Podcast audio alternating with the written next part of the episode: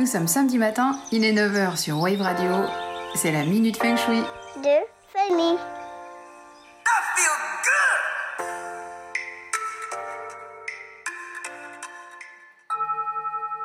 Le cœur a ses raisons que la raison ne connaît pas, disait Pascal. On connaît tous cet aphorisme pour l'avoir entendu, mais aussi pour l'avoir vécu.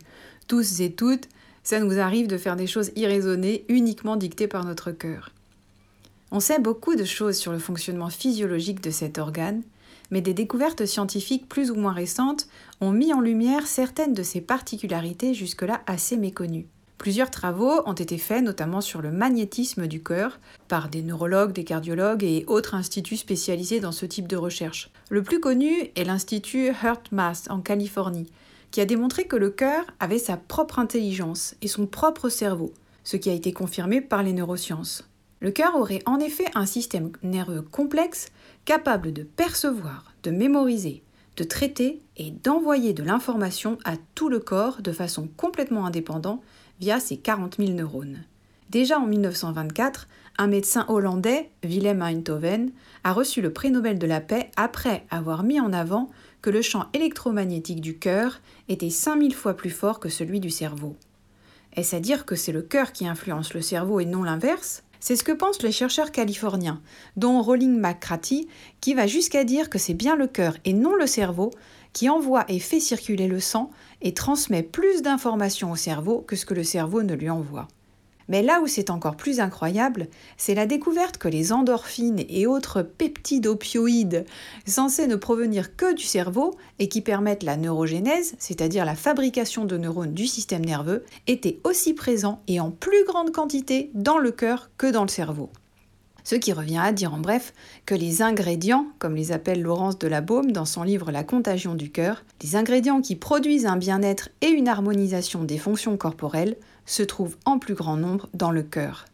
L'un des chercheurs de l'Institut californien, Howard Martin, pense, suite à ses expériences, que le cœur régit tous les systèmes qui donnent un rythme au corps humain, la digestion, la respiration, les réactions et l'immunité. Selon lui, tous ces systèmes se synchronisent par le cœur et à travers lui, et qu'il peut le faire en diffusant l'information qu'il capte via son système neuronal et ses ondes magnétiques. Comme le dit encore une fois Laurence Delabaume, le cœur endosserait donc le rôle de chef d'orchestre de nos partitions intérieures.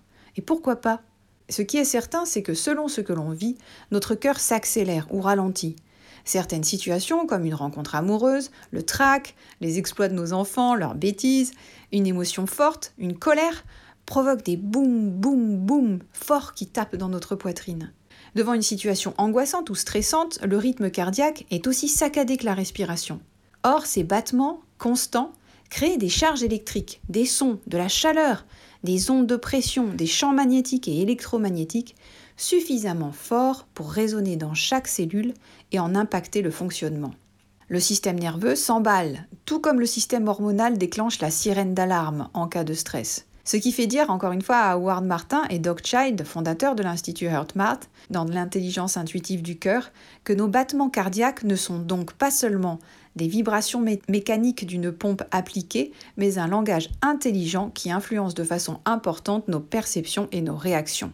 Finalement, on pourrait dire que le cœur prend le pouls des fréquences qui nous entourent et transmet au corps, qui interprète ensuite à sa façon. Alors quel rapport avec le feng shui, me direz-vous?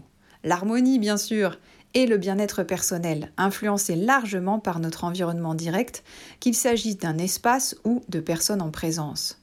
On parle beaucoup de la gestion de notre mental qui s'emballe ou cogite à tout bout de champ, mais peut-être faut-il aussi établir un rapport de cause à effet entre ce que perçoit notre cœur et ce mental en folie. Quand on prend le temps de bien respirer, le rythme cardiaque ralentit, rentre dans un état dit de cohérence, et par effet d'entraînement, le mental se calme. Alors qui fait l'œuf, qui fait la poule? À chacun de voir selon ses paradigmes et ses croyances. Mais une chose est sûre, c'est que lorsque l'un va bien, l'autre aussi. Sur ce, prenez soin des deux, vous gagnerez en sérénité. Bon week-end, à la semaine prochaine.